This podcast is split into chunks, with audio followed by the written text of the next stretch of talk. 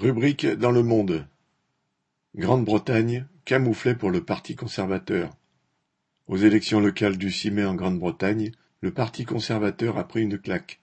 Avec moins de 30% des voix, il perd 487 sièges et 12 municipalités sur les 200 en jeu.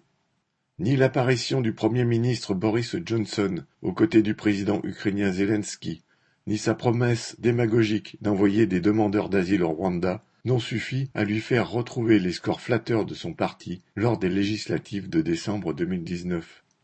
Entre-temps, si Johnson a commencé à réaliser le Brexit, entre guillemets, son slogan de campagne de 2019, aucun des miracles qui devaient en découler ne s'est réalisé.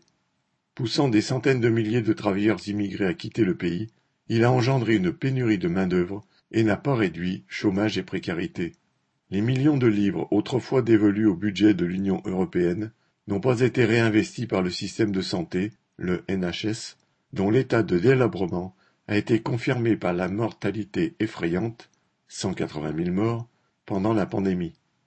Quant au retour à la prospérité pour le plus grand nombre, on en est loin, avec des factures d'énergie qui ont doublé en avril et une inflation qui approche les 10%.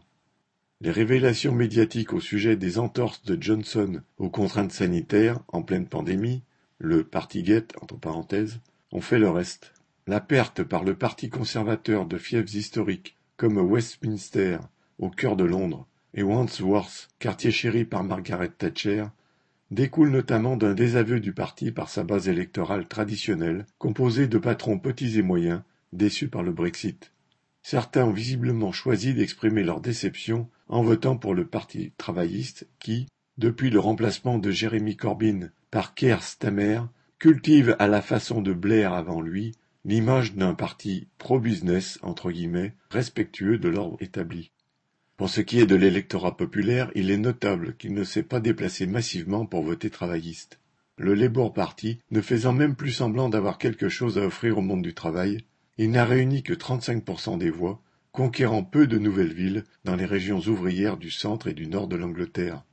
Le dégoût envers le gouvernement conservateur s'est traduit par une abstention qui reste élevée à 34%. Il a profité ici aux centristes du Parti libéral-démocrate, là aux Verts du Green Party et en Écosse aux nationalistes du SNP. Si ces partis dénoncent volontiers la corruption et le cynisme des Tories, conservateurs, ils ne prétendent pas être autre chose que des gestionnaires plus progressistes du capitalisme, et les travailleurs n'ont rien à attendre ni des uns ni des autres. Malgré le camouflet infligé à Johnson, aucun concurrent au sein de son parti ne prétend le démettre. Car il est évident que l'enjeu est de gérer l'ingérable, les effets dominos du Brexit sur l'économie et sur l'unité du royaume, et, au-delà, le chaos produit par la combinaison de la crise mondiale du capitalisme et des tensions internationales liées à la guerre en Ukraine. Johnson pourrait chercher à sortir du guépier en convoquant des législatives dans les mois à venir afin de limiter sa débandade électorale avant que la vie quotidienne ne se dégrade encore. Quant aux travailleurs, l'issue pour eux ne passe pas par les urnes. Alors que les trusts pétroliers BP et Shell annoncent des profits sans précédent, c'est par la lutte qu'ils pourront reprendre aux capitalistes ce qui leur a été volé.